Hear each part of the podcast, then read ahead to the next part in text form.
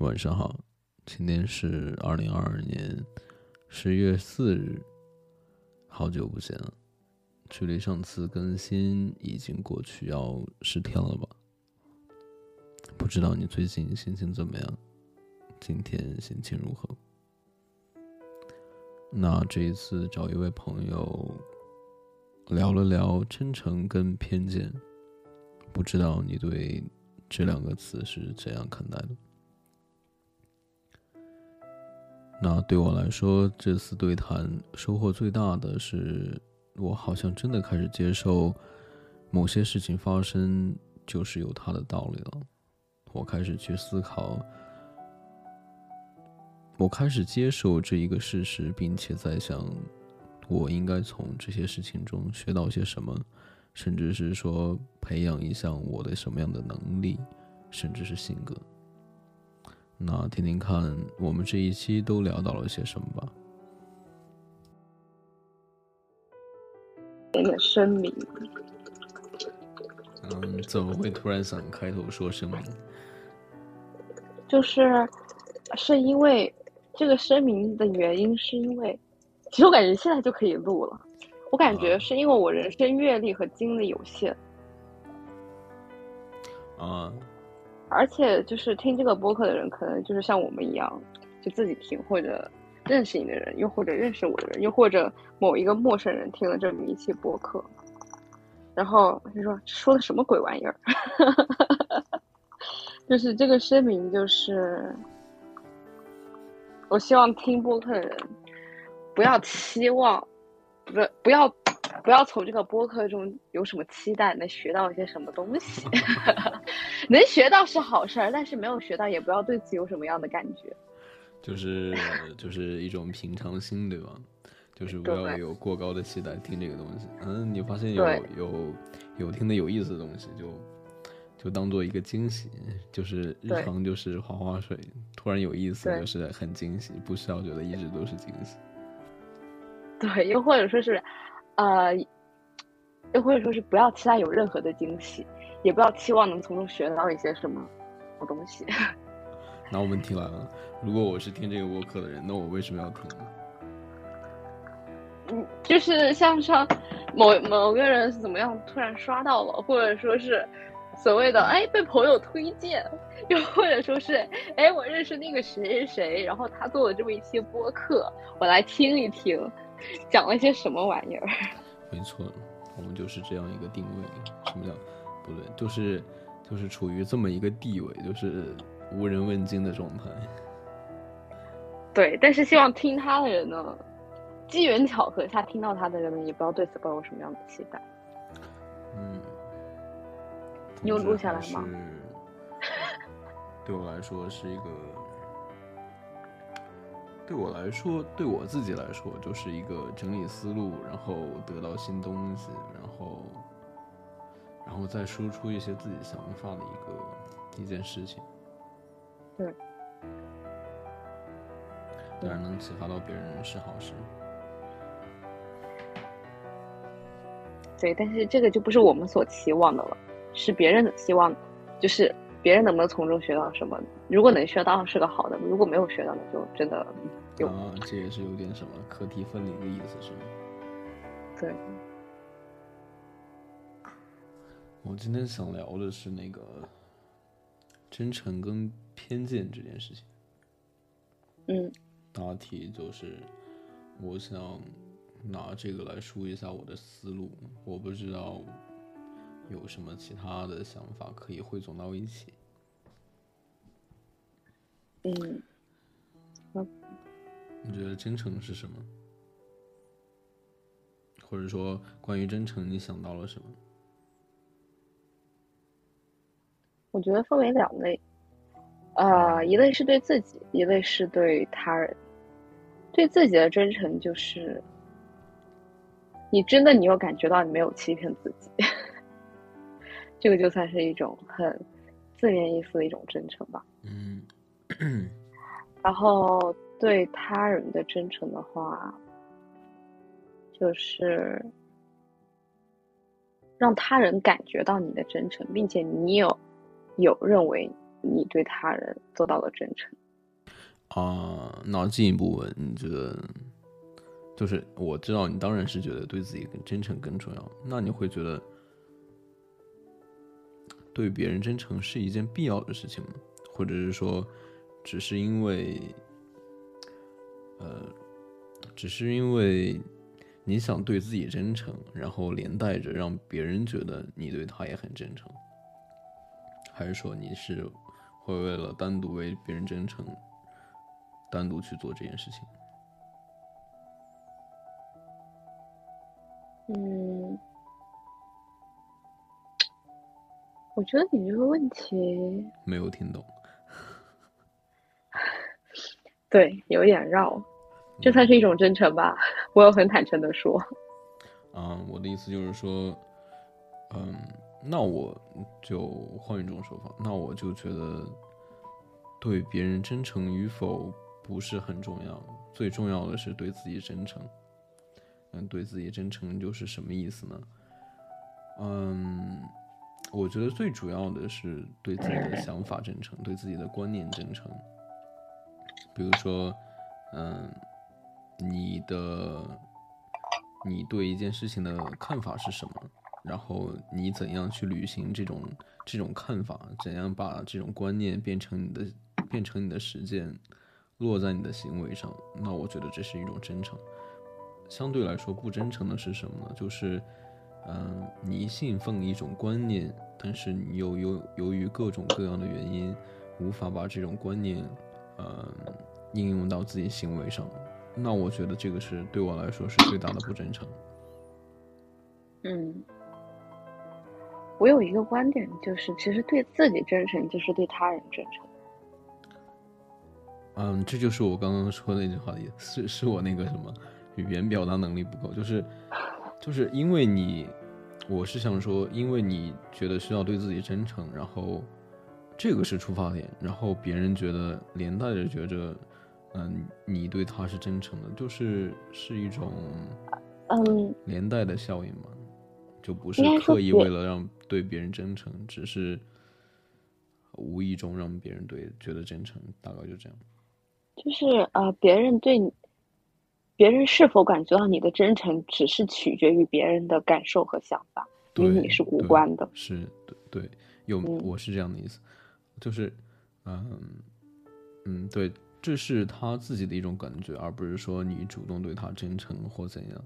那我觉得应该是这样的。嗯，那我觉得就是要。对自己真诚，然后对生活真诚，就是说，你想要过一种怎样的生活，并且愿意为这种生活付出怎样的程度，那我觉得这样的魅力是没有办法抵挡的。嗯，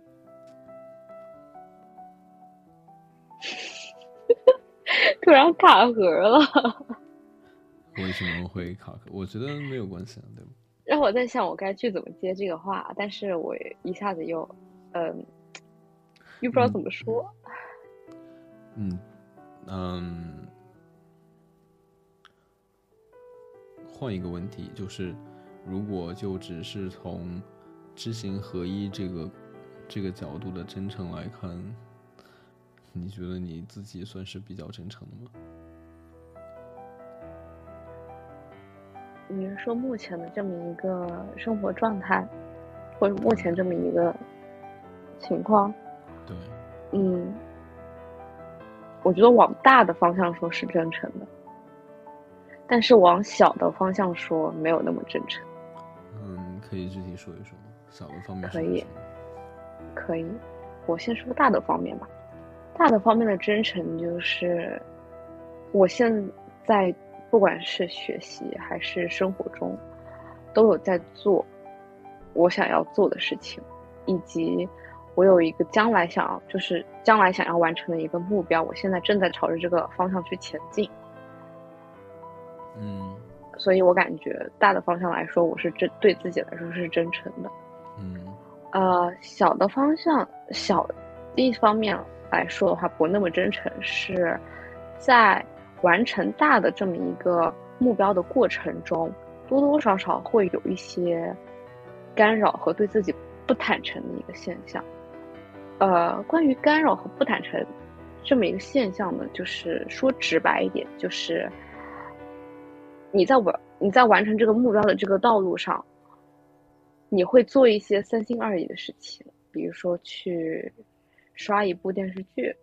去出去玩或者怎么样，你没有全身心的投入到我要完成这个目标的这么一个事情当中，就是会有偷懒和分心的时候。我觉得这种时候就是对自己不真诚的时候。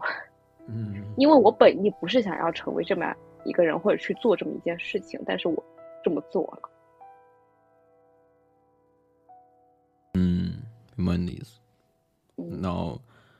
那我这些小的方面的不真诚，可能跟你类似啊。我我是说，在你说的这些这些点上，我觉得我是不太真诚的。坦白说，啊，包括比如说，我觉得“真诚”这个词是一个啊非常广的词，就广到它可以，它可以把勇气甚至拖延症这些都关联到一起。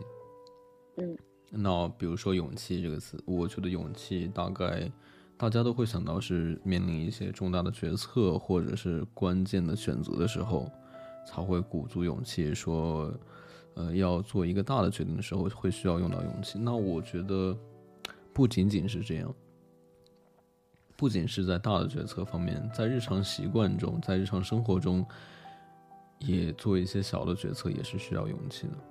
那嗯。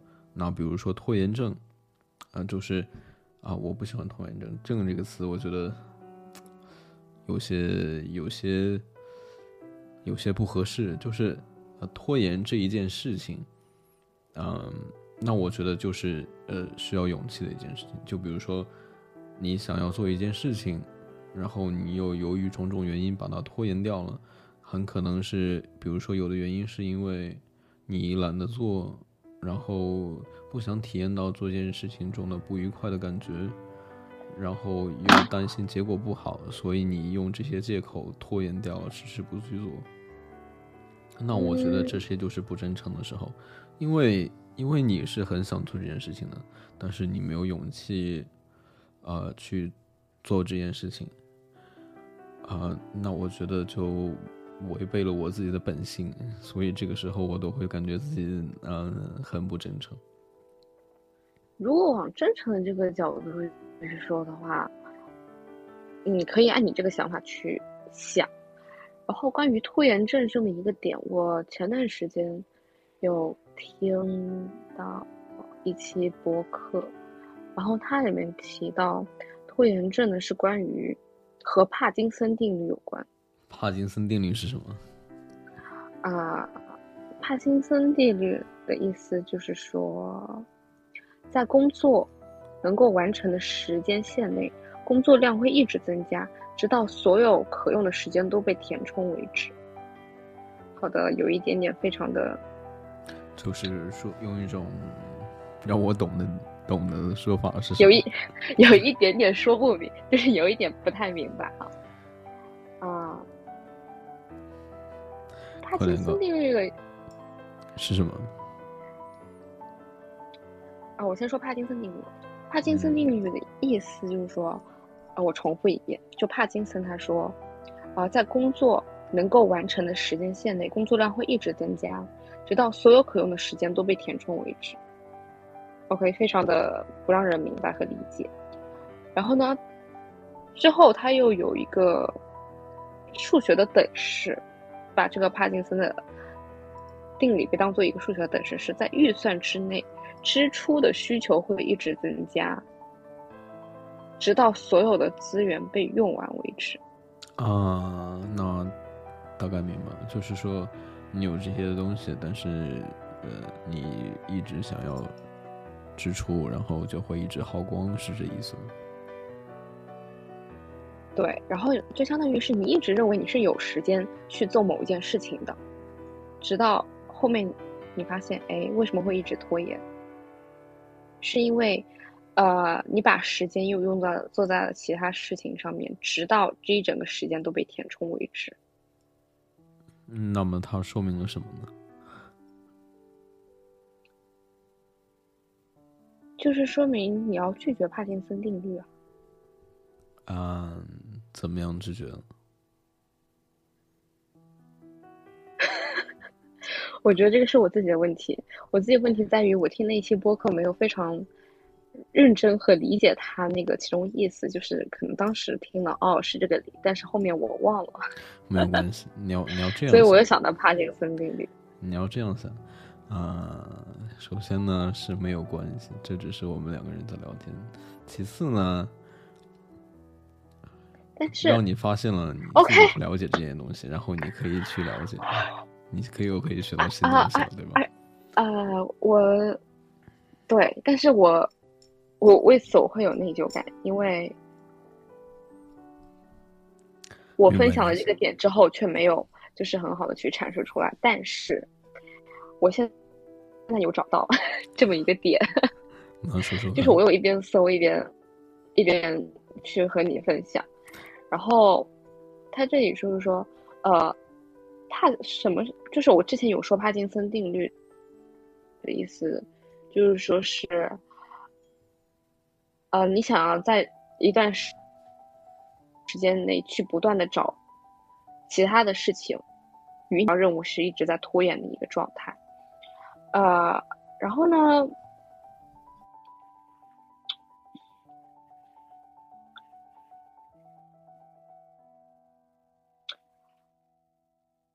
？OK，我这里看到一个比较呃好的解释帕金森定律的是，就是说你可以用来完成工作的时间的有多少，你的工作就会有拖延、膨胀、复杂到让你足以填满那段时间为止。哦，大概明白吗？大概明白，大概就是说，同样的，呃，就是同样的工作时间很多的时候，很有可能努力的程度不够高。时间紧迫的时候，人们往往会越努力，然后越运用时间更有效率。嗯，那这样说，你看能不能举这样一个例子？就是，比如说，呃，一份卷子，它本来规定时长是六十分钟，你六十分钟是可以做完的。然后你把这份卷子的考试时间规定到九十分钟，然后你会发现你也是九十分钟做完，是这意思吗？啊。可以这么说，假如说你啊，或者这样子说，啊，有一份试卷，它的考试时间是六十分钟，就是以理，就是按理来说，就是以你自己的能力，你三十分钟能做完。但是由于它的考试时间规定是六十分钟，所以到最后你可能六十分钟把它做完了。但是如果这个时候这一份的考试试卷是三十分钟，或者你给你自己规定三十分钟，或者老师说你必须得三十分钟之内做完。那么你三十分钟之内是能把它做完掉的。啊，那是不是可以进一步说是一种紧迫感跟对自己的压力？对，就是有些时候，在一些情况下，你给你自己的时间，或者说是因为外部的条件给你的时间更少，那么做完成一件事情的效率就会越高。那如果说是如果呃外部给你的压力，或者说是你给你自己没有什么压力。完成这么一件的事，这么一件事的时间是比较长时间的，那么你就会会给自己放松，完成这件事情的效率也就越低。嗯，就让我想起来之前你说的一个建议，就是给一件事情设置一个期限，是这样吗？或者对，给自己设置一个期限，然后规定这段期间我必须去把它完成。嗯，这是一个好，而不是不断的拖延拖延，直到最后一刻。所以你有把自己把这个方法用起来吗？说实话，我有用起来，但是不够多。那我也可以试一下。那我觉得啊，就比如说，我说真诚是什么意思？就比如说刚刚你分享这个点，那我觉得我如果知道这个点，然后我不去用，那我觉得我就是对自己不真诚，对这件事情不真诚。呃，我觉得有一个点在于，就是你的心里有没有真正的去接受它，或者说是接受你要做这么一件事的行为。如果你没有接受，真正的打心里面去接受它的话，那么哪怕你知道它了，你没有做，这个也不能算是不真诚。我个人的感觉。嗯，明白你的意思。但是，嗯，与此同时，我想说的是，呃，比如说，嗯，有一件事情可能是应该要做，但是。很少有人能打心底里觉得自己应就应该要做这件事情，我觉得这个是有些难的。嗯，这个该怎么说呢？就是我有一个观点和想法，就是啊，你现在所有的任何行为，或者你正在做的任何事情。在大部分时候，一定是你打心里面去接受，你才会去做它。嗯，如果你不接受去做这么一件事情的话，那么一定不会去长久。嗯，不会去长久，然后并且会长期处于一种比较痛苦的一个状态。嗯，这个我没有说。只不过每个人的就是，呃，心里面打打心里面接受的这么一个点不，太。一样，我这么说可能有一点云里雾里的，不太明白。啊，我可以跟你解释解释，大概就是，比如说我问你，我们昨天还是前天打电话有聊到一，问你的是，你认为你就每天必须做这么一个东西，是你愿意做的吗？或者说是你觉得你做它的目的是什么？然后我记得你跟我说好像没有什么目的，你现在有慢慢的去接受它，去，呃，愿意去做它，对吧？是的，开始找到了做某一件事情，它给我带来的那种啊想要做的动力吧，就这样说。对，正是因为你有这种动力，所以。你会去做这么一件事情，那换一种角度来说明，啊，你有打心里面去接受这件事情，然后才会去做它。如果你不接受这件事情，你觉得这件事情对你做没有任何用，或者说是你感受不到快乐，感受不到动力，那么你做起它来是很痛苦的。嗯，嗯，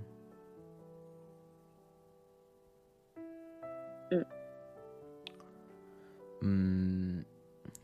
好的，明白你的意思。然后，呃，我还我刚刚还说，就是每个人打心里面接受一些事情的程度，呃，就是接受一些事情的事情是不一样的。比如说，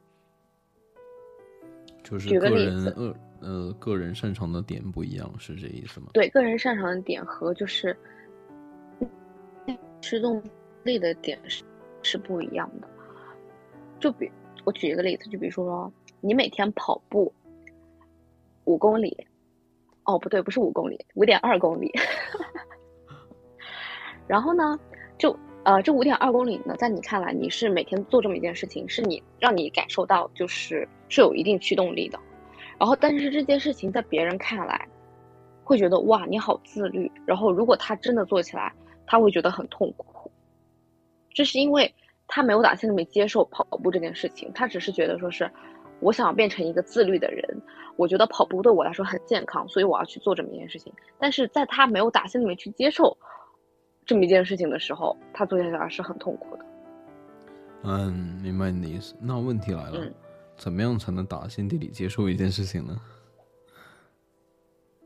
嗯，那我们举个例子，可能说，可能的确有人就是。呃，也一直想要跑步，那他就是，呃，很想通过跑步这一件事情来给自己让自己更健康一点，但是他目前就是无法，呃，喜欢跑步，因为因为跑步有一个原因就是比较累嘛，对吧？那怎么样才能打心底里啊，嗯，接受这件事情？我觉觉得是在。你尝试做这么一件事情的时候，有发现到做这件事情对你来说感到快乐和有意义的事情，有利的事情，有利的情况，然后一次往复积累，从而是打变成打心底里接受的。嗯，也就是说，一件事情不一定是一开始就是很接受的，在在在持续这个这件事情的过程中，然后你发现了这件事情给你带来的好处，然后你就慢慢接受，是这个意思吗？对。嗯，明白。是，嗯，我又想到那本《掌控习惯》嘛，《掌控习惯》它也是说，嗯，也是说需要给自己一些奖励。当然，当然，这件事情本身带来的好处本身就是一种奖励，那你也可以有其他的额外的奖励。那他也提到说，可能一个习惯在刚开始。嗯，甚至是做了一段时间之后，你才会慢慢的把它变成习惯。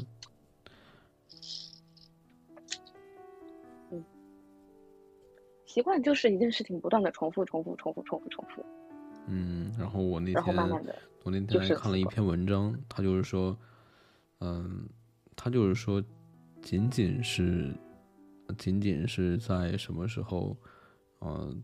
做一件事情，做某一个习惯，他这一个方法也能够，呃，帮助人去形成这种习惯。就是说，比如说，我早上六点起来要做某一件事情，然后你到了这个点就，呃，逼迫自己做这件事情，即使是即使是到点做某一件事情这一种方式，也是能够帮助你培养成一个习惯的。那再包括，那我之前。嗯，你说。再包括就是，呃，呃，挺多人听到一一种观念，就是说二十一天养成一个习惯，其实是不对的。呃，啊，对，呃，我这里插一句嘴，就是我也是我刚刚想说的。我之前在看《原则》这本书的时候，就是 Ray Dalio。好的，如果有呃听众 听到了这一期呢，就是我要向大家。简单的推荐一下 Ray Dalio，他写的书以及他这个人，大家感兴趣的话可以去了解一下，不感兴趣的话也可以去了解一下。总之就是你很喜欢的意思，对吧？对，就是呃，Ray Dalio 是我很喜欢的，也不能算，我不知道他算不算是一位名人，但是是我很喜欢的一个人之一。然后呃，他写了一本书叫《原则》，就是 Principles。这个原则呢，我之前我也有跟你推荐过。他主要写了他工作和生活中的一些原则，然后把这个就把这些原则写成了一本书，对，就分享给世人看，大概就是这样。然后他迄今为止也一直都都按照他书里面的这些原则去做事情，嗯，是我目前我感觉是唯一一个我真正的有看到做到知行合一的这么一个人。那这样对我来说就是对自己真诚。对，就是他做到了极度的坦诚，以及保持了大脑极度的开放。嗯，那对你来说印象深刻的一个原则是什么？啊，我等会儿说原则，我先说一下，就是他有在书里面提到，就是养成一个习惯，也可能是原子习惯里面也提到吧，但是反正很多地方我大概有都有看到过，就是说养成一个习惯，至少需要十八个月的时间。嗯。十八个月大概就是一年半，而不是二十一天。嗯，嗯，这一点我一会儿再补充，你继续说。好的，对，他里面有提到这么一个小小的点，我所以你刚刚说到二十一天养成习惯的，我就插这么一句嘴。嗯，然后呢，Ray Dalio 这个人，包括他印象深刻的几个习惯是什么？啊，你让我现在突然说的话，我一下子想不起来那么多。但是我有几个关于他这个人比较印象深刻的点，我可以分享一下。嗯，第一个就是他写了这本书之后，他让他们就是哦，我先简单的介绍一下他，他是美国，呃，好像是最大的对冲金对冲基金公司的呃创始人之一。还是就是一个创始人，就是是叫潮水，就是 Bridgewater，这么一个对冲基金的公司。嗯，对，他是创始人。然后呢，呃，他就靠着这些原则，把这么一个公司做得非常大，对，做到美国排名前几吧，大概就这么一个人，就对世对整个美国的经济或者对世界经济都有较大的影响力的这么一个嗯人。总之就是侧面证明这些原则的重要性以及嗯发挥的巨大作用，对吧？呃，我先不说这个原则重不重要，但是就是他就以一个好像真的有一点点与奇葩的方式这么一个出现，以及这些呃原则，我不能说这些原则是奇葩或者怎么样，但是就是他就是靠这些原则去建立这么一个公司，所以我不能说这个原则它是好还是坏，但是至少目前来看它是成功的。嗯我们也没有办法去准确的评判它这里面所有的原则都是对的，是适用于每一个人的，绝对是不可能的。但是通过读这本书之后，我觉得这本书给我最大的启发和想法就是，每个人都要有属于自己的原则，然后并且遵循、遵循这些原则，去做到知行合一。赞同你说的。嗯，那让你印象很深的一个原则是什么呢？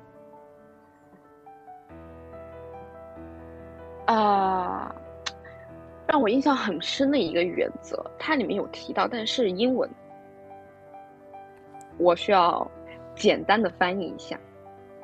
就是有一则原则是，呃，walk slow, walk slowly but never backward，就是哦，可以呃慢一些，走得慢一点儿对，但是不要对，但是永远不要后退。这是一个很比较很小的一个原则。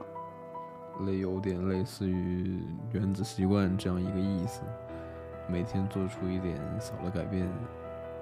对，但是你不要往后面退。嗯，那那问题来了，你觉得嗯往后退是指什么呢？往后退就是你退到了后面去，就比如说，呃，你认为每每天读半个小时的书对自己来说是一件好事情，因为每天都有汲取或多或少的一点点新的知识。然后往后退什么？我坚持了好几年，或者坚持了一段时间读了半小时，但是你到后面你不读，或者甚至只读了十五分钟，或者读了更少。我觉得这个从某种程度上来说就是往后退的，就是你每天摄取到知识是有减少的，或者说是甚至没有的，比起之前来说。啊，那明白。那换一种解释就是，可以进步慢一点，但是不可以退步。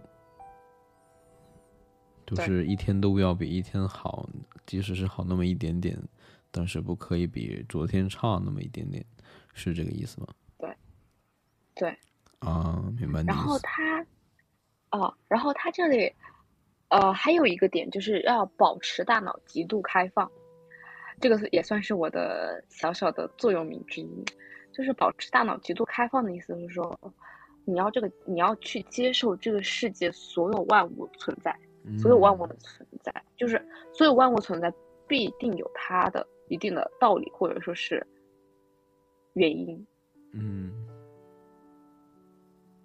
啊为。什么我会这么嗯呢？我是想说，嗯，我们今天本来是要聊真诚跟偏见嘛，我觉得这也是我想聊的偏见里面的一个一个内容，所以我就我会觉得哦，就很自然而然引申到了，是吧？没有，其实还没有聊完。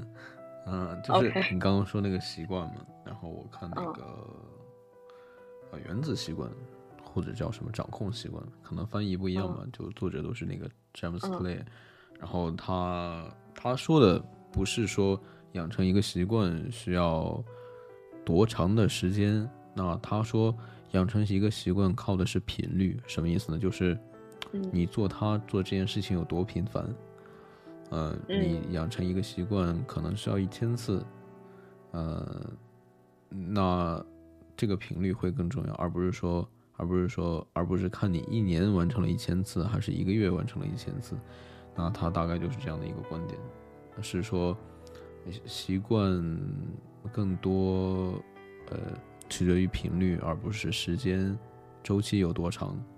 对，大概这个意思。嗯。赞同。哎，我在想，本来是要梳理思路嘛，为什么我对真诚的这个思路就这么一些，就这么寡淡？对。啊，我觉得没有关系。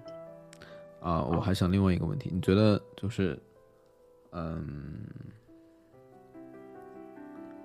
啊，这个怎么说呢？就是你觉得我真诚吗？这样说，就是你让我，你觉得我对你真诚吗？我刚刚就在想问你，是不是要问你觉得我真诚吗？对对。哦，你果是这么问了。所以你觉得我对你真诚吗？啊，你呃，把把前面聊天的内容忘掉，你觉得我对你真诚吗？还是分情况。不不不，你就直接说真诚还是不真诚？为什么我我要这么？为什么我要说呃，直接说真诚不真诚呢？啊，因为我觉得你在说要分情况的时候，就是在就是在不真诚是吗？对，就是在就是在对自己说的话不真诚的点。我觉得在你和我的相处过程中，关于呃想法的一些表达和交流是真诚。啊，所以直接说对吧？对你自己的想法真诚，对吧？我们现在是处于一种开放的状态，又不害怕批评什么的。其实批评对我来说也是一种帮助。啊不，我不是客套话，我的的确确是这样觉得的。嗯，我也是这么觉得的。所以就是我对你来说真诚吗？是真诚的。之前不知道谁还说，你什么时候才能对我一样坦白？坦诚，我觉得那个，我觉得那个的话，有一部分是我的原因。我觉得我触犯了两个人之间相处的一个边界。嗯，啊，不是，不是，不是，恩，不是说我觉得你触犯了，我是说，我是说我赞同你这个观点，赞同边界感这个观点。对，因为我觉得两个人之间相处是有边界感的，在涉及到一些呃个人隐私的问题或者怎么样子的时候，可以选择说或者不说。但是在我与你这个一个人，我们两个相处的这个过程中的时候，我们呃一起经历过的一些事情，或者说是，呃看到看的呃一起讨论一些观点之类的，这个相处的过程中是真诚的，我觉得这就够了。嗯，所以我现在就梳理出来一个思路，就是，呃，真诚不意味着坦诚，就是真诚是呃首先就是对自己真诚，那那可能有一个人对你说。你怎么对我一点都不真诚，并不意味着你需要因为这个评价，然后你去你去呃逼着自己把自己那些不想说的说出来。那我觉得这样这样是这样对他来说，在他看来来说，可能我对他是真诚的，但是我对我自己是不真诚的，因为我那些话根本就不想说。对，我触犯了我自己的真诚，然后我。我我碍于他的面子或者怎样，我把他说出来，那我觉得这样就是不真诚。而且我觉得，就像我之前跟你说的，我觉得即使是在亲密关系里面，也是需要保持边界感的。就比如说，呃，那可能一些，呃，一些人他们会觉得说，我是你的男朋友，或者我是你的女朋友，或者我是你的。呃，妻子或者丈夫，那我有这个权利，嗯，知道你的秘密，然后因为我是我是这样的身份，所以你应该对我坦诚，把那些秘密交出来。那我觉得这样是不合适的。我觉得就是，即使是在亲密的关系，也是需要有边界感的，也是需要，也是可以保留自己的秘密的。我非常赞同你的观点，也不能说是秘密，就是。每一个人他都是独立的个体，我与你在这个相处的过程中，或者说是我们两个建立了某一种人际关系的时候，那仅仅只是我们个人的一部分，而不是我们的全部。嗯，所以完完全全没有必要说是把所谓的百分百的自我一定要全部展现在你的面前，我觉得这个是完全没有必要的，而且也不可。而且每个人也绝对不可能做到百分百的把自己展露全部展露在别人的面前，因为这个世界上没有谁比你更了解你自己。嗯，可能自己也不了解自己，我是觉得这样。啊，我我就想起来，我最近在看那个什么《幸福的勇气》嘛。嗯。啊，昨天还跟还跟还跟他说，我我大概我大概昨天能看完，结果我到现在都没有看完。然后我还，然后，然后我还跟他说，啊，我有一些问题，就很疑惑。然后他说，呃，你你可以发给我，然后我想一想。然后到现在我都没有读完，我就我就很有愧疚感。不，那我觉得你坦诚的跟他说你没有读完就好了。嗯，我是想说，我我是想说什么呢？就是呃，我看到那个片段，他在结尾嘛，他他这个哲人就说，他哲人的观点就是说，嗯，先这样说吧，青年是说，呃，面对陌生人就是会有一些面具，无法真诚坦诚这自己这样。那哲人就说，大概意思就是说，为什么对陌生人不可以坦诚呢？那这个观点我就挺不同意的。当然，他的出发点就是说，你想被别人信赖，你就需要去主动信赖别人，这样一个出发点啊。当然，这也是一种课题分离，并不意味着我主动信赖别人，那别人就会信赖我。呃，他他呃他他是这样说的，那我会觉得这样说，呃，合适吗？就是说，嗯。就是，即使是陌生人嘛，比如说对陌生人坦诚，真的是合适的吗？即使是单单从呃礼貌这个角度来讲，那为什么我会说是礼貌呢？比如说，呃，比如说啊，比如说你跟你同学吧，然后呃经常见面，但是不是很熟悉，然后你跟他见面了，说呃问他说你今天心情怎么样？他可能会，呃，热情洋溢的跟你回复回复你说心情很好，啊，然后你也会跟他说我也心情很好，但是实际上你们心情可能都不好。就是如果你真的坦诚了，你跟他说我心情不好，那他会觉得嗯，就就好像有一种打破打破潜规则的意思，就是说大家都是表面客套一下，你怎么会？把自己真实的想法说出来呢？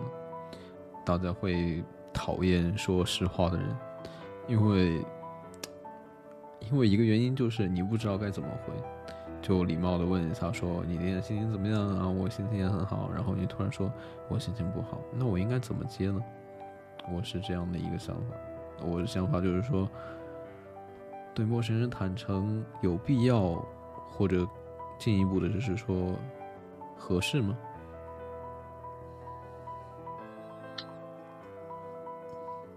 那我就我觉得你提的这个问题非常的好，因为如果你问我的话，我很难回答。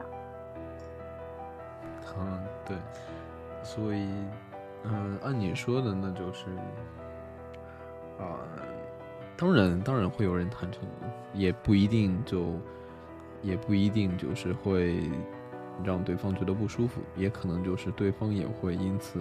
跟他进一步坦诚，嗯，这就是阿德勒所说的，嗯，你想要别人先信任，你想要别人信任你，那你就要主动去信任别人，这样一种观念。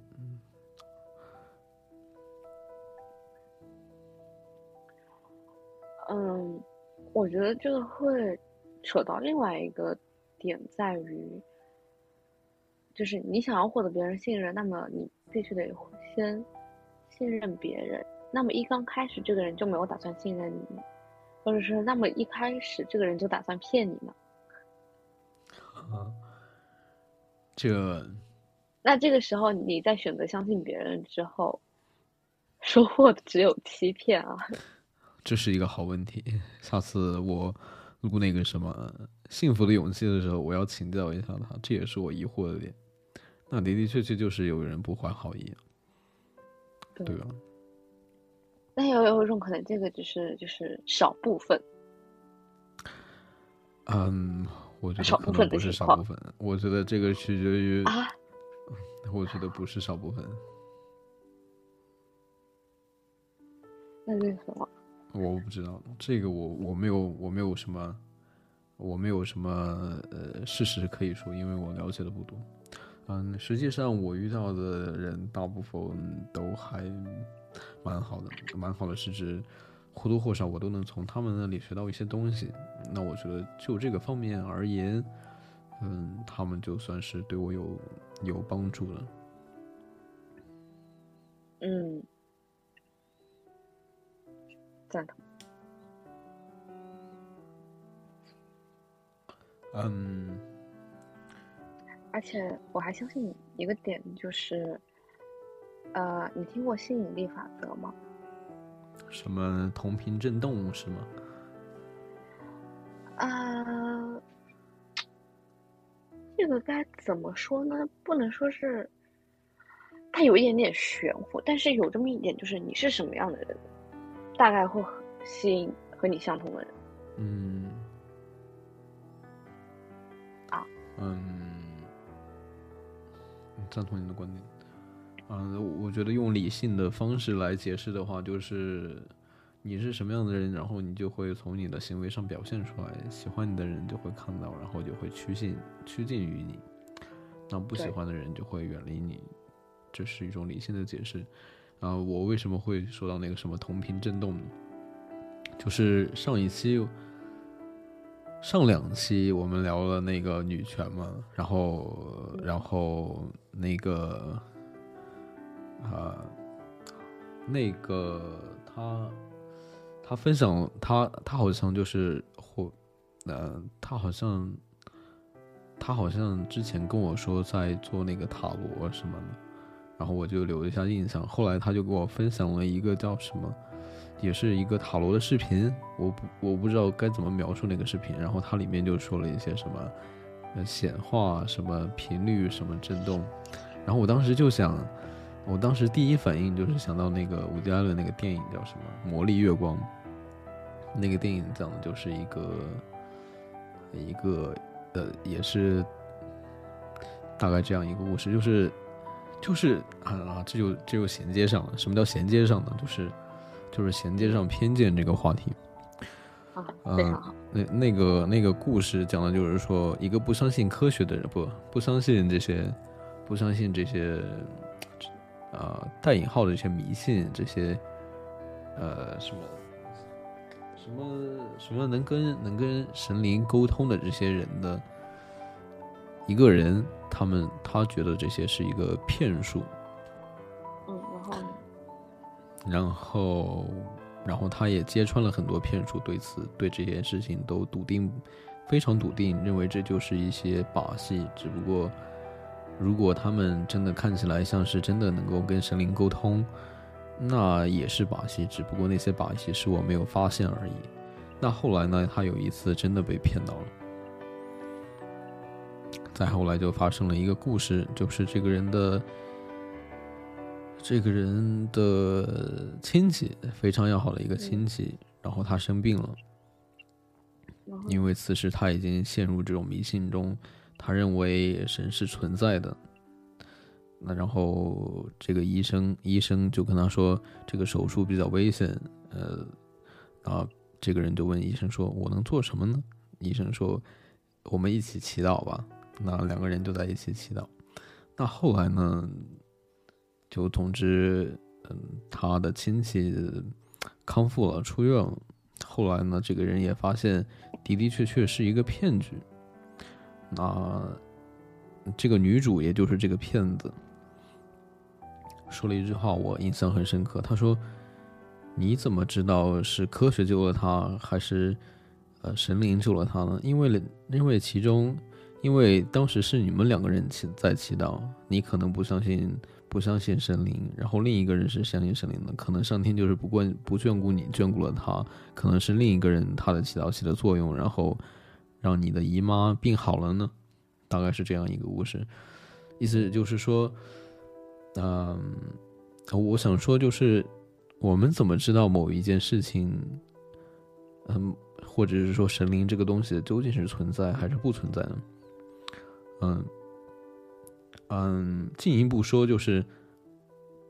你怎么知道事情的真相一定是这样？你怎么知道事情一定是这样呢？就是说，我们都是陷入一种偏见中，就是，呃，比如说这个人他不相信这种迷信，他笃定科学，那另外一个人他就说，呃，笃定世界上是有神的，不相觉得科学这些，啊，觉得这觉得相信科学那些人怎么会像，怎么会怎么他们怎么会觉得这个世界上没有神啊？太可笑了，就是一种呃截然相反的观点。那我就是说，我意思就是说，你怎么知道世界上有没有神呢？大概这样一种意思。嗯，啊不，我当然观点不是说落在有没有神这件事情上，我只是说，你怎么知道你所看到的事情的的确确就是这样的？他可能有另外一种答案，呃，另外一种解法，甚至是说你的你的答案可能就是错的，你笃定的观念可能就是错的，事实的观念可能可能是另一种，只不过你在自你陷入到对自己的这种错误的笃信中，还没有还没有从里面脱身出来，这样，嗯。我不知道你有没有听懂，那我的意思就是说，大概就是说，对其他一种答案，要对其他的，其他其他的观念要有一种开放的心态嘛？对，对，要保持一种开放态度。就刚刚你说的那一点，你看到的也不一定是真的。是，就是说，嗯，就是，并不意味着你不可以有自己的立场，你当然可以有自己的立场，就是给自己。给自己多了几分退路嘛，就是要意识到，嗯，我现在觉得这个是对的，我也相信它是对的。但是有没有可能，呃，这种对的它是一种相对的呢？就是说，就是说，有没有有没有可能我这种想法是错误的，其他观点才是对的？就是给自己一种后退的空间。包括你之前跟我说那个批判性思维，然后也让我想到了这一点。那批判性思维对我来说，给我留下印象就是说什么？就是你有一种观点，然后去找到支持这个观点的所有的论据，然后再去找跟这个观点相反的观点，甚至是其他观点，那再去找这些观点支持论据。呃，就是说一种呃寻求所有答案，然后再去给这些答案支持论据。那我觉得就是这样一种思维方式。嗯，呃，然后我这里我觉得我可以补充一点。就是你现在所知道的一切，仅仅只是你目前你认知范围内的东西，并不代表所有，并不代表全部。是的。嗯。那大概就这样。你觉得？你觉得什么是偏见？我觉得偏见，这里有一。个词叫刻板印象。嗯，对，是，我也想到这个词。对，刻板印象的话，啊，需要解释一下吗？我感觉我，就是有一个点，对，就是有一个点在于，这个像是这个播客，明明像明明是我们自己在聊天，但是另外一个点又要顾及到可能有人听的话。该怎么去说这么一个播客？就是基于可能有人听的基础上才做这么一个播客。但是虽然这个播客是我们两个在聊天，仅仅是我们两个在聊天而已。我想我想说的一点就是，我真的发现，我之前也以为只有只有认识的朋友在听这个，然后我后来惊喜的发现，真的有人在在听我们的播客，然后我还收到了一条很正面的反馈，然后不行，我一定要找出来读一下。毕竟这个是我收到的第一条正面的反馈，然后之前前两条都是在第一条是在说啊这个声音好刻意，听得很不舒服，然后第二条就是说嗯怎么现在说什么人都可以做播客了，然后第三条就是这个唯一的第一条正面的评论，所以我一定要读出来。他说我找一下。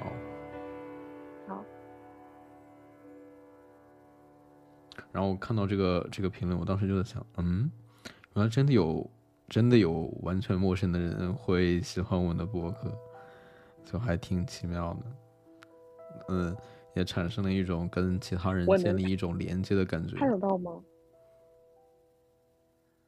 什么？我说我能看得到吗？这个评论就在那个小宇宙呀。嗯。我来找我一下啊！好的，好。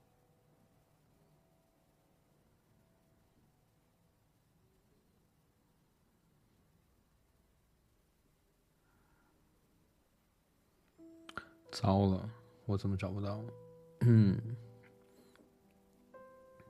你说，你说，有人听到这么一道一段段空白，他会想些什么呀？在想我怎么不把这一段剪掉，是吧？那我现在就可以告诉你，因为我好懒。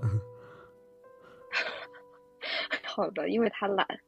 大家听到了吗？然后感觉这一次真的是开始有有在想有人在听我们这个播客，然后你居然问大家听到了这样。说实话，之前从来没有想过这个问题，就是啊，没有顾及到其他人啊，不是说顾及，就是没有想到其他人。嗯，因为我为什么想这么一点，是刚刚。我在想要不要解释什么是刻板印象。好的，你先解释一下什么是刻板印象。刻板印象的意思就是说，你对某一件事情形成下意识的形成了一种想法和固定的一个观点，就是刻板印象。就比如说，呃，我举一个例子，比如说，当说到南方人和北方人的区别的时候，这个时候。他就会就会觉得，嗯，南方人个子更高，北方哦，不好意思，说错反了啊，南方人的个子更矮，北方人的个子更高，然后这个时候算是一种刻板印象。当一个南方人长到了一米八甚至两米的时候，你就会下意识觉得，啊，他是一个南方人，怎么能长那么高？难道他不是北方的吗？这就是一种刻板印象，或者说是，呃，大家都知道四川、湖南，呃。这些地区是吃辣的，但是当有一个来自于湖南人或者四川的人，他不吃辣椒的时候，你就会下意识的反应，嗯，他为什么不吃辣椒？难道这些地区人不都是吃辣椒的吗？这是是一种刻板印象。嗯嗯，这这个就是什么？这个就是，呃，对一个群体的一种刻板印象。那我会觉得，嗯，有要意识到说。啊，湖南不是一个人，不是说，不是说我们中国这么多省份都都是有只有这么些人，然后一个人叫山东，一个人叫湖南，啊，不是这样的。我我是我是说，我意思是说什么呢？就是要具体来看，就是说，就是说具体来看他这个人是什么样子的，不需要把不需要把一种群体的印象硬生生的套到这个人头上。对，那就具体的、具体的来说，具体到一个人来说，就是，那我觉得对一个人也不应该有刻板印象。什么意思呢？就是说，嗯，需要对他有一种需要接受他，需要有一种想法，就是他允许他产生变化的一种想法，啊，就可能是说，就可能是说给一个人打了一个标签。那你需要意识到，这个标签是，他可能是会更新的，就是说不可以对他有一些刻板的、刻板的、刻板的评价啊，不，也不是说，也不是说不可以有，就是说，当然一定会有刻板的评价，啊，一个人是好是坏，我们当然是会有这样的评价。我的意思是，就是说，要意识到他可能是会变的，就是给对方一种开放的空间。嗯，然后我觉得还有个点，不仅是对人，其实对所有事物也是这样子，就是永远不要只看到它表面呈现出来的某一些东西，就是一一件事物也可能有多种样的结果。嗯，我这样说没有明白，OK 吗？没有明白，大概就是说。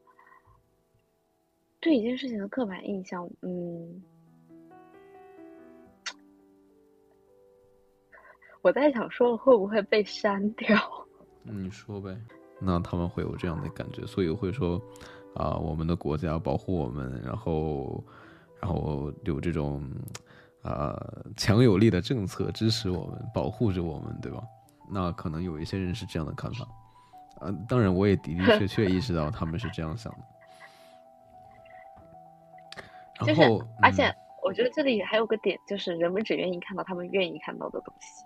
啊，对，是的，啊，不不不，不是说，是的，不是说，啊，不是很赞同你说的话意思。我是想说，啊，呃，我是想说这个点，挺有意思，就是说我有话题，就是说，嗯，就是要主动去打破自己的信息茧房，就是主动要去接受不同的信息。可能会说我们我们的观念都来自于我的我们的朋友圈儿，我不知道可不可以这样说，就是啊，朋友圈里面的就是微信朋友圈里面的啊，所有人都是这样的想法，然后他们。他们的这些想法，然后都变成了你的想法。呃，等一下，有一个点，不刷朋友圈的人怎么办？比如说我。嗯，这个。就是我觉得，呃，我觉得可以更广泛一点说，就是我们的观念都来源于我们生活的这么一个圈子，或者是最近所处的一种环境。嗯，是这个意思。啊，所以我觉得就是需要去主动去。去接触不同的不同的人嘛，就主动去去了解不同的不同的东西，那我觉得是很有必要的。当然，当然这也是一种偏见，就是有的人的的确确就是说，那那我就觉得我自己舒服就可以了。当然可以，我觉得当然可以，不一定要所有人都必须强迫你去接受不同的东西。当然，这只是我自己的一种答案，你可以听听看。当然，不需要你一定去接受。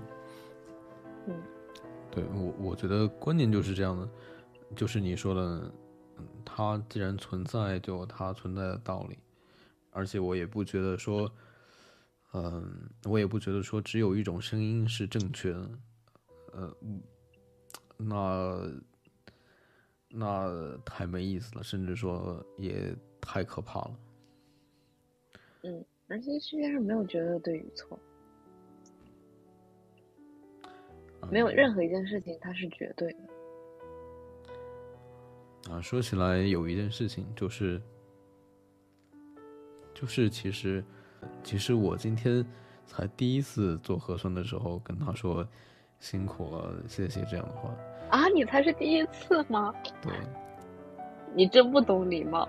对，所以，所以这是我一个成长的点，对吧？啊，说实话，嗯。坦白说，我之前也会把我这种不满，呃，似有似无的对投射到对方身上。啊，那我现在就觉得我这种做法很不正确，很不礼貌。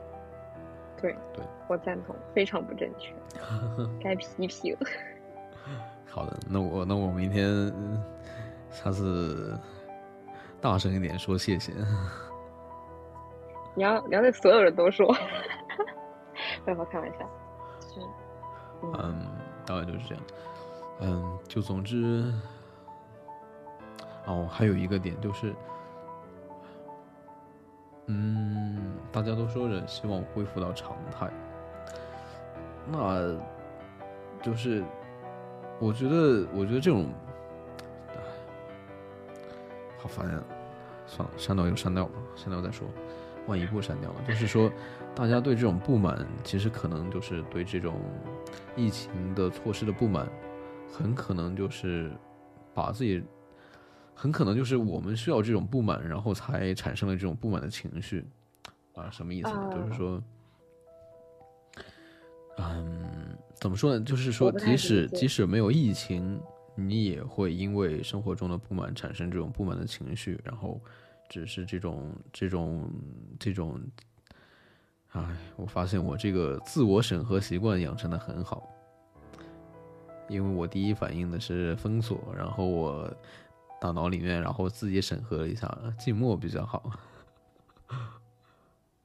就是就是大家对这种封锁的不满，可能是。嗯，可能就是给自己一种情绪找了一种输出点，即使是没有这种封锁，即使是没有疫情，大家还是会有这种不满的情绪。嗯，那那就是说，意思是只不过是没有他们没有找到正当的理由去抒发这种不满，是吗？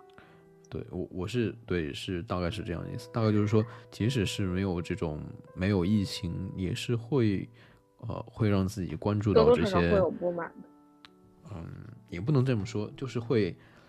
啊，更关注到一些不满的点吧，大概就是这样。啊，就是我明白了，大概就是说，我和你，嗯嗯，你说，就是我和你的观点不太一样，就是这个观点我持有少部分赞成的态度来说，就是我觉得人们表现出来的这种不满，是因为疫情把他们自身的利益已经把他们自身利益，就是已经破坏了他们自身利益的最大化，然后并且是最集中化的，就是每一个人都因为疫情或多或少会有自身利益一些损害。然后这个损害的群体来说太大了，就是几乎整个社会每一个人多多少少都有因为疫情而受到影响，然后所有人集中到一起，最终抒发这个不满，就会越来越多的人为此来表示自己的不满，所以在大家看来，好像所有事情都是因为疫情而产生的。嗯，然后如果是在疫情之前的话，每个人对于生活中的不满，它是分散的。他会因为某一些事情，就是每个人因为不同的事情会有不同的对于生活的不满，所以这个时候反而不会激起什么样的水花，因为每个人的点不一样。但是因为疫情之后，把所有人的点给集中起来了。嗯，明白你说的。那我说的是什么呢？就是。嗯，就是说，大家都希望恢复到这种常态。那那我觉得这种常态可能就是不常态的。就是说，生活本来就是不是不是总是不是总是有好事情发生的。就是即使没有疫情，那生活里面还是会产生这样不愉快的事情。那我会觉得是这样的意思，就是说，可能我们需要。培养一样的能力，就是说，让自己怎么样少去关注一些这样这样的事情，然后更多去关注积极的事情。当然不是说，当然不是说逃避的意思，就是说，嗯，既然你处在这种情绪漩涡里面，你就要对这种情绪负责，不可以让这种情绪影响到你太多。你需要想办法去从这种情绪里面出来。又或者说是我们正已经处在这样的环境中了，已经是没有办法依靠我们自身的力量去改变什么的时候，那我觉得这个时候我们就要去学会去接受和坦然，应该说去坦然的去接受面对它。嗯，就是接受，呃，世界本来就是这个样子。那我下一步应该怎么样做，而不是说，或者说是我在这个环境中，对，或者说是我在这个环境中。我该去如何去调整好这个心态，去适应于这个环境，让自己不要沉浸于负面的情绪去生活。嗯，我觉得说到这么一个点啊，让我想到昨天晚上我看《沉思录》，嗯，然后我觉得我该念一念，但是。由于我只是我，我得我得前后文去说一下陈思路的他们他他说的这个观点，所以我现在得看一看。所以你是要找吗？对的。嗯，为什么我要问这个问题呢？因为因为那条评论我找到。哪个他说啊，就是第一条正面的评论。他说啊，听这个语气看起来是一个女生。他说，居然没有。啊，应该这么读，是我不礼貌了。就是昵称叫阿呆，然后下划线 y 五 u d 这个朋友，他就说，居然没有评论，很欣赏你们的节奏，关注啊。那我就觉得，嗯，就收到第一条积极的评价，我还觉得挺开心的。嗯，我也很然后，然后我当时就在想说，嗯。原来真的有陌生人会听我们的博客，然后，然后看他这样的意思，就是说听了蛮多期的，所以我还挺开心的。嗯，我也很开心，虽然蛮多期就 不一定有我，但是我也很开心，因为我感觉我是组成这个播客的一部分。是的，毕竟一打开这个播客，就是就是就是你设计的封面，对吧？啊，对，呃，跟大家说一下，这个封面是我画的，就是画的比较草率，但之后可能会是会会有改进，就是可能会可能会换，就是类似吧。但是我觉得我希望能把它画的更好一些。嗯哼，挺好的，这也算是这样的意思，就是说，他也这个播客也是在见证你的成长，对吧？对，也是在进步的。然后，然后我们就在那个呃每一期的介绍里面就加一个历史封面一，历史封面二。因为我觉得每一期封面，每一次封面都很重要，不会因为啥他说他设计的好还是不好，呃，就降低它的重要性。那我觉得更重要的是，就是他陪了我们这么长的一段时间，对吧？然后这段时间就赋予了他这个封面一个意义。对。然后希望大家一看到这个封面的时候，想起哦，好的，这个是我们的播客。对嗯，OK，然后我找到了《沉思录》里面的一段内容，就是关于刚刚提到说如何去适应这么一个环境，为什么就是其实是有必要要适应这么一个环境。嗯，你要想一想，我觉得我直接读出来的话，大家可能不太懂。需要加上一些我对词自己的理解和思考。你先读一下，我挺好奇他原文是说什么。好的。嗯，当正义的原则指向这条道路时，要循着这条路前行，即使这违背了他们的意志。然而，如果有什么人用强力阻挡你的路，那么使你自己进入满足和宁静。同时利用这些障碍来训练别的德性，记住你的意图是有所保留的，你并不欲做不可能的事情，那么你的欲望是什么呢？某种像这样的努力，而如果你被推向的事情被完成了，你就达到了你的目的。一个热爱民生的人把另外一个人的行动看作是对他自己有利的，那么热爱快乐的人也把另外一个人的行动看作是对他自己有利的。但有理智的人把他自己的行为看作是对他自己有利的。对一件事情不发表任何的意见，使我们的灵魂不受困扰，这是在我们力量范围之内的事情，因为事物本身并没有自然的力量形成我们的判断。使你习惯于仔细的倾听别人说话，尽可能的进入说话者的心灵。那对群蜂不好的东西，对蜜蜂也是不好的。如果啊，不对，我该怎么说呢？对，大概就这样吧。然后啊，后面还有一段，中间中间我觉得有一点点，他翻译的不太好，就是他他举了一些例子，然后最后面有一段说，嗯，没有任何人能阻止你按照你自己的理智本性生活。没有任何违反宇宙理智本性的事对你发生。那么，人们希望讨好的人是一种什么样的人呢？是因为什么目的？通过何种行为来讨好他们？时间要多么迅速的覆盖一切，覆盖它已经覆盖了多少东西啊？然后，嗯，对，不要老想着你没有的。和已有的东西，而要想着你认为最重要的东西。还有就是，嗯，让我你说这个就让我想起来他的一个观点，他就是说，他说出现的那些东西，即使是不管是好的还是坏的，即使是坏的，它对你来说也是有利的。那他他，我不知道你对这段有没有印象？那他是这样说，他就是说，为什么说，呃，即使不好的东西对你来说也是有利的呢？因为他说，他说这是宇宙的整体的意志跟你安排好了，他在很早之前就跟你关联到一起了。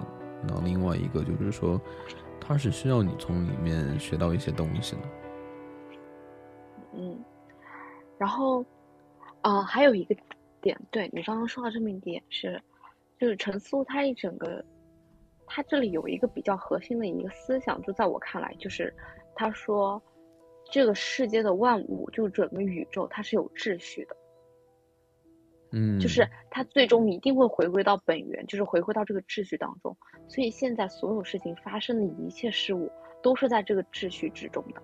所以在这种广义的理解上，一切都是合理的。对，一切都是合理的。你要去坦然接受这一切，因为你正活在这个秩序之中，你永远不会偏离任何的轨道。就是，所以就是所有的事物都是相互连接的，几乎没有一个事物与别的事物没有任何的联系，因为事物之间都是相互合作的，它们结合起来形成了统一的宇宙的秩序，因为。有一个由所有事物组成的宇宙，有一个遍及所有事物的神，有一个实体，一种法，一个对所有有理智的动物都是共同的理性，一个真理。如果也有，呃，不对，如果也确实有一种所有来自同一根源，分享同一理性运动的尽善尽美的话。一切质料的东西不久将消失于作为 整体的实体之中，一切形式的原因的东西也很快要回到宇宙的理性之中。嗯，对一切事物的记忆也很快要在时间中隐没。对于理性的动物来说，依据本性和依据理智是一回事。正像是在那些物体中各个成分统一为一体一样，各个分散的理性存在也是统一而为的。哦，我后面念的，我觉得它有点偏了，我就不再念了。嗯，他们说你刚刚念的那一大段我就是过了一个耳，因为我刚刚一直在想，一直在想，就是什么呢？就是我我我有听到，并不是说完全只过耳，就是说，嗯嗯，就是首先，如果你有听到这里的话，我们不是说，我们不是说。封建迷信带引号的，就是说相信宣传什么神之类的。我们是说，我们说的这种神更像是一种一种抽象的东西，就是一种无常，可以这么说。这种嗯，无常是什么意思呢？就是没有没有规律性。然后我们我们把这种无常认为它是呃。它是整个宇宙的宇宙的宇宙的法则，大概是这个样子。嗯，那我当刚刚听你说的时候，我就在想，就是说，嗯，啊，坦白说，有一点放放开的感觉，就不是，就是有一种豁达的感觉，就是，嗯，我记得他在解释为什么说。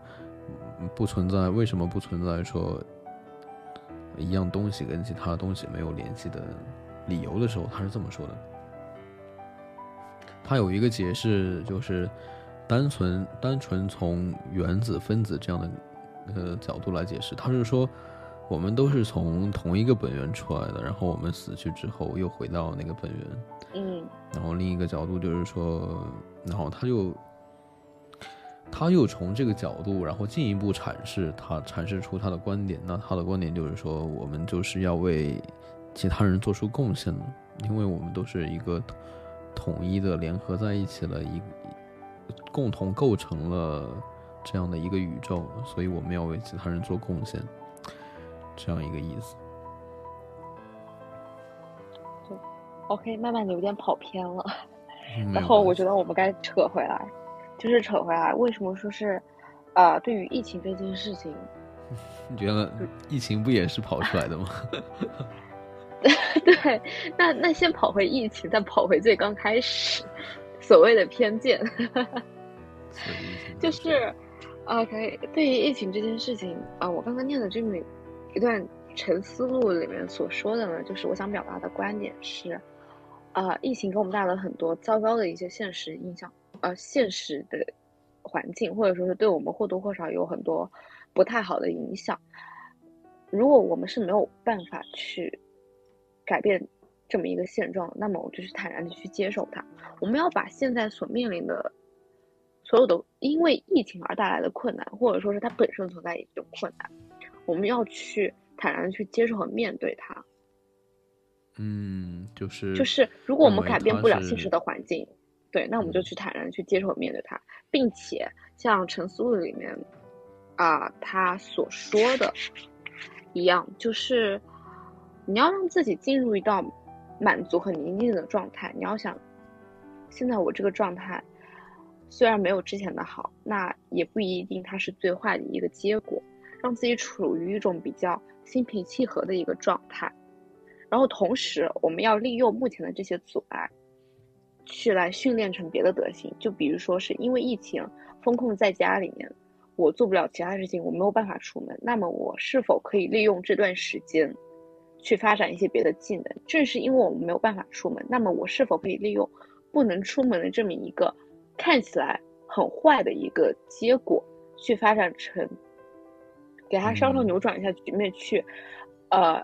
利用这么一个条件，去扩展一些其他的、其他的东西呢？嗯，是。嗯，另一个我想补充的就是，嗯，就我刚刚说的，我们刚刚说的，就是说，从刚刚那个角度来说，就是那广义的来说，就是一切发生的都是合理的，都是都是有他自己的，都是有他自己的道理。那我们。可能需要的不是去抱怨多种颜色嘛，对吧？嗯，我就想起来我之前跟你说的那句话啊，所以我觉得有必要再读一遍。好，因为我当时听了之后就直接写到我那个读书笔记了，然后过了挺多年，我还挺记得的。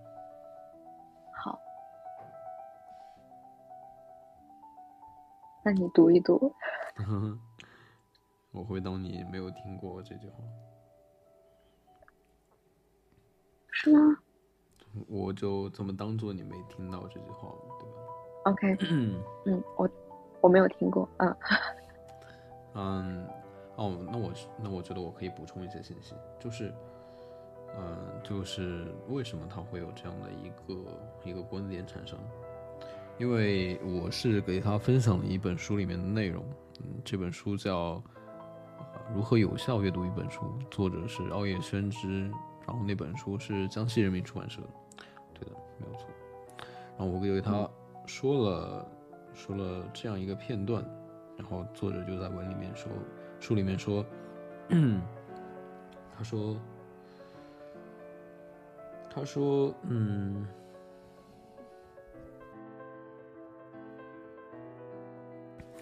他说什么呢？他说：“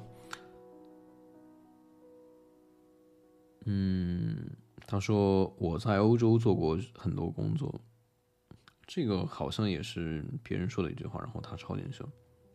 嗯，这样的话是这样说的：他说我在欧洲做过很多工作，期间听到别人说，在美国有这样一位大人物，他会在火车上口述一封信，然后让秘书把自己帮自己写下来。”会在汽车上的大型会议做准备，或是边吃午餐边开小会，而我们传统欧洲人则是该吃饭的时候就吃饭，该听音乐的时候就听音乐，专心听；该听音乐的时候就专心听。这两种方式恐怕都是在浪费时间，但是都没有浪费自己的人生。哦，然后他还说了另外一个故事。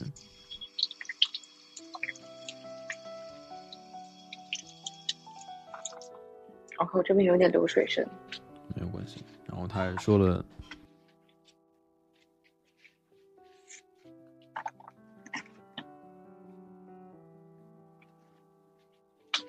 怎么卡了？是卡了还是你在想？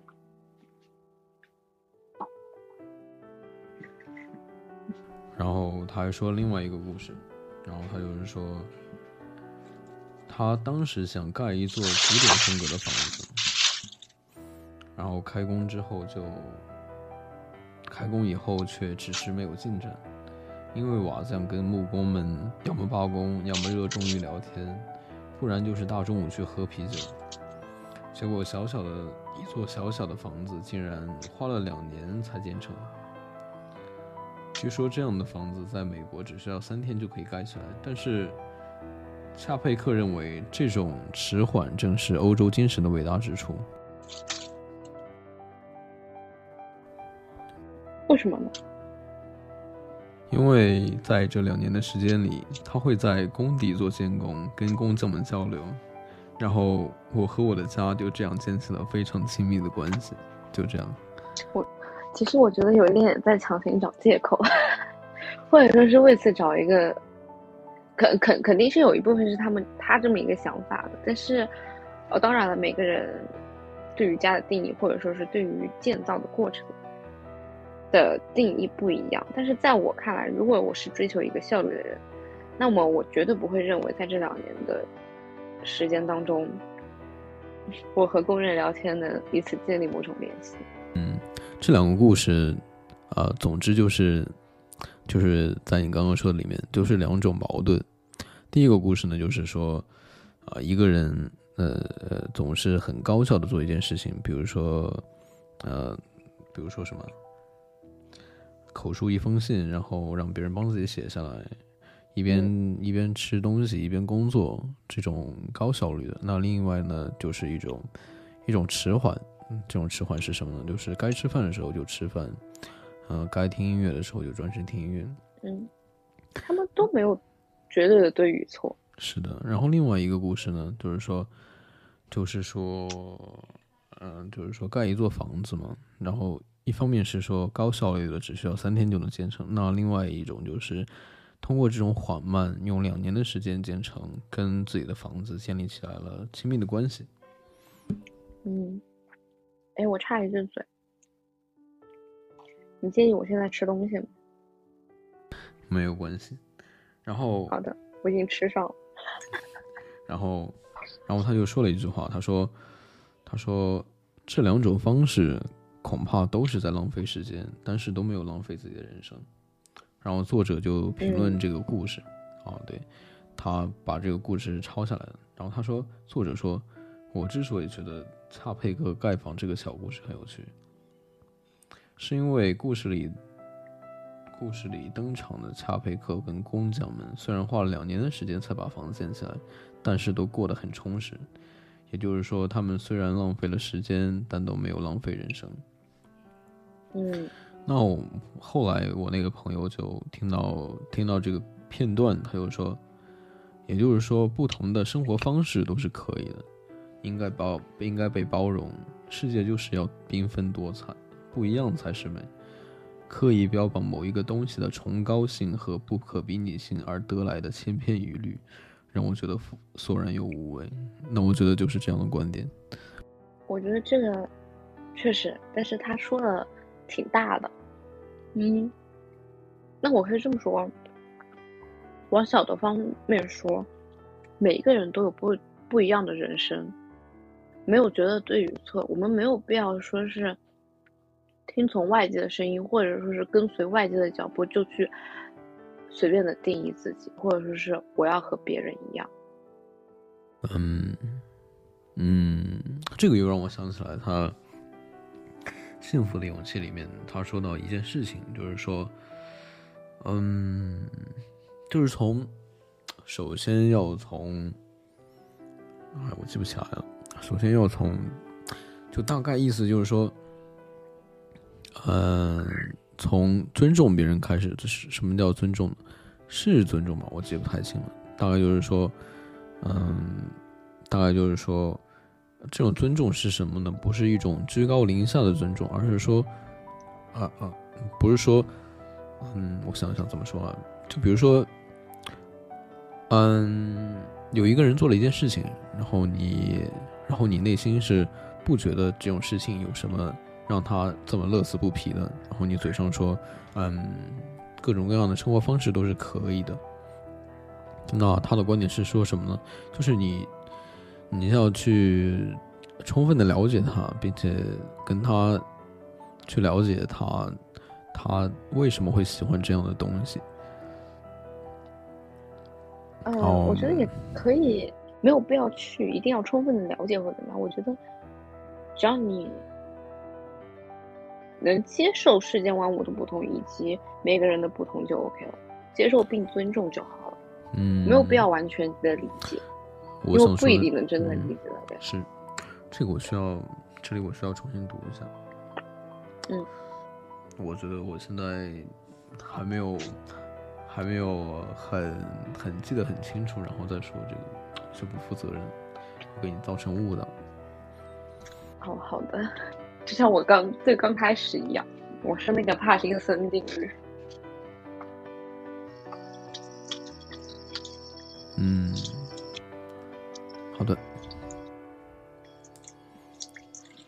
那我们今天先聊到这里。哎，等等，你那个还没有念呢。念什么？还是说，就是你刚刚说的那个？我念了呀，还有什么没有念？啊？哦哦哦，好的好的好的，是我的问题。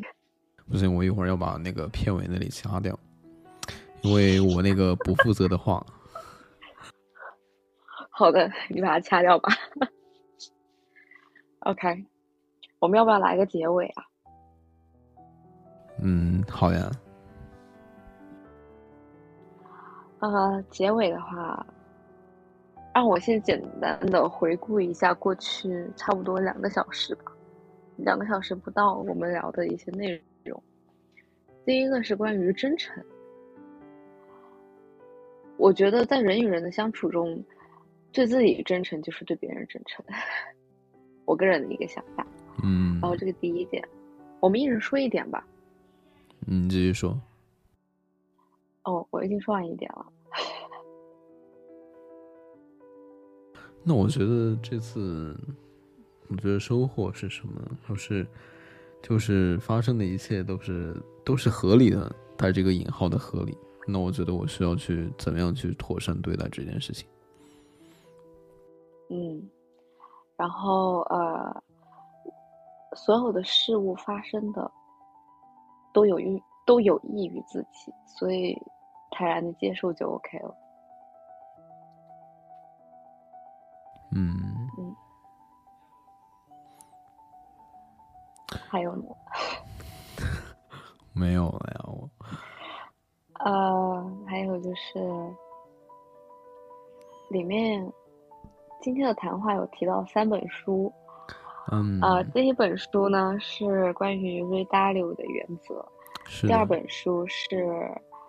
沉思录，然后第三本书就是如何有效阅读一本书，是，然后 对，然后哦还提到了一本原子习惯，还是掌控习惯，嗯，都是同一本书。我之前以为他俩是两本书，然后直到我开始看了一下目录跟作者，搜了一下是吧？哎，发现是一样的，对，对，只不过翻译不一样，嗯，大概就是这样。好呀，那我们今天先聊到这里。好的，好的。那先拜拜，拜拜，拜拜。